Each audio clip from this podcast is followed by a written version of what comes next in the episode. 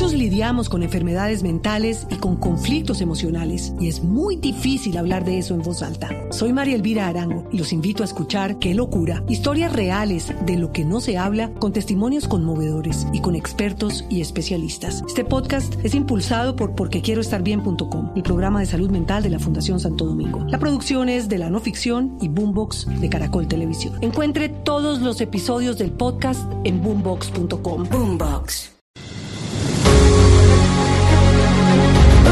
2019. 200 años del evento histórico más importante de nuestro país. La libertad, la independencia.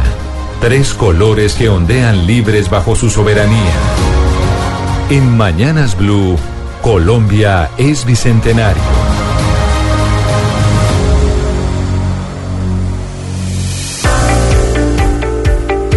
Y en eh, Mañanas Blue somos bicentenario. Todos los miércoles nos vamos para el departamento de Boyacá porque en este 2019 estamos celebrando precisamente el bicentenario. Y hoy estamos en comunicación con la secretaria de Cultura del departamento, con María Inés Álvarez. Secretaria María Inés Álvarez, muchas gracias por estar con nosotros. Bienvenida acá Mañanas Blue cuando somos bicentenario.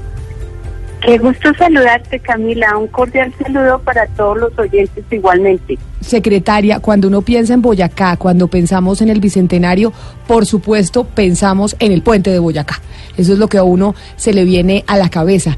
Este año que estamos celebrando el Bicentenario, que Boyacá es protagonista, ¿hay algo especial que vaya a pasar con el puente de Boyacá? Por supuesto, Camila, efectivamente. El puente de Boyacá es el sitio histórico donde se gestó la batalla de Boyacá, donde logramos esa gran independencia en 1819. Por lo tanto, es un lugar muy sagrado, es el altar de la patria. Y también, pues obviamente fue declarado como Parque Nacional desde 1938 como un bien de interés cultural de carácter nacional. Entonces es un sitio histórico que todo el país, que se mantenga, se le dé el buen trato Secretaria. La estoy oyendo un poquito mal, se queda quietica en un punto a ver si, si, si logramos comunicarnos bien con usted. Vale. Eh, ¿Ya me escuchas bien? Sí, ya le escucho bien, pero quería preguntarle concretamente cuál es la noticia que nos tiene acerca del puente de Boyacá, porque el puente de Boyacá todo el mundo lo visita en Navidad, todo el mundo dice que es divino, pero hay algunos que dicen que sí le hace falta mantenimiento y que la gobernación y que la nación no hacen nada por ser patrimonio cultural. Entonces, ¿cuál es la gran noticia que usted le tiene a todo el país que lo visita?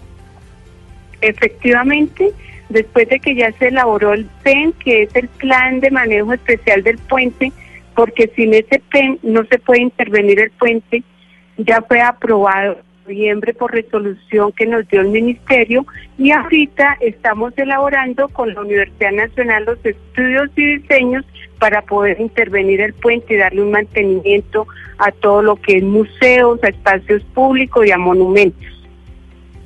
Y además de además eh, del puente, ¿qué otras cosas se van a hacer y qué monumentos específicamente y cuándo van a empezar esas obras? Porque estamos en la celebración del bicentenario, pero la gente cuándo va a poder ver realmente eso ya hecho?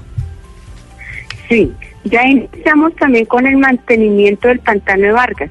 En este momento estamos haciéndole un mantenimiento y ese sitio histórico se va a entregar en cuatro meses completamente nuevo, digamos, se le van a cambiar pisos, se le van a intervenir igualmente el monumento. La intervención del puente Boyacá esperamos que sea también urgente. Ahorita te cuento que estamos haciendo estudios y diseños porque sin estudios y diseños no podemos de ninguna manera intervenir la parte de infraestructura. Es un estudio que estamos haciendo por 5 mil millones con la Universidad Nacional y cuya intervención le está haciendo igualmente la Universidad UPTC, que es nuestra universidad regional. Secretaria, pero por ejemplo, si yo quiero ir este fin de semana a Boyacá y quiero llevar a mis hijos a los sitios históricos, ¿cuáles están abiertos y cuáles están cerrados o digamos están con limitación en la entrada porque están en este momento siendo intervenidos? El puente de Boyacá está totalmente dispuesto, lo que le estamos haciendo está ajeno al monumento, este se está eh, visitando normalmente.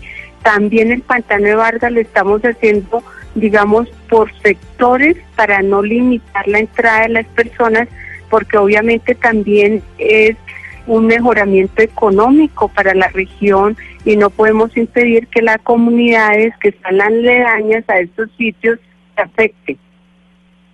Entonces, secretaria, para terminar, esto quiere decir que el llamado es a la nación para que se hagan las obras lo más pronto posible y que en agosto, que estamos celebrando realmente el bicentenario, lo estamos celebrando todo el año, pero en agosto, que serán las fiestas, ya esté listo y los colombianos que quieran ir a celebrar allá y que puedan visitar Boyacá, pues tengan la oportunidad de ver listos y reparados todos los monumentos, incluido además el puente de Boyacá. Efectivamente, Camila, nosotros estamos haciendo un llamado desde Boyacá para que ya con estos estudios y diseños realmente el Estado pueda intervenir el puente Boyacá y podamos dejarlo aún más hermoso de lo que es, para que encontremos un ciclorama supremamente renovado y muy acorde a la celebración de estos 200 años. Ahora en diciembre quiero contarles que hubo una visita enorme, se incrementado el 60% de turistas comparado con el año anterior pues eso es un gran indicador de que Boyacá va a ser muy visitado ahora en el Bicentenario. Y allá vamos a estar nosotros y por eso todos los miércoles aquí en Mañanas Blue somos Bicentenario. Doctora María Inés Álvarez, secretaria de Cultura de Boyacá, gracias por estar con nosotros y por habernos atendido hoy hablando del Bicentenario. Muchas gracias, un abrazo para todos.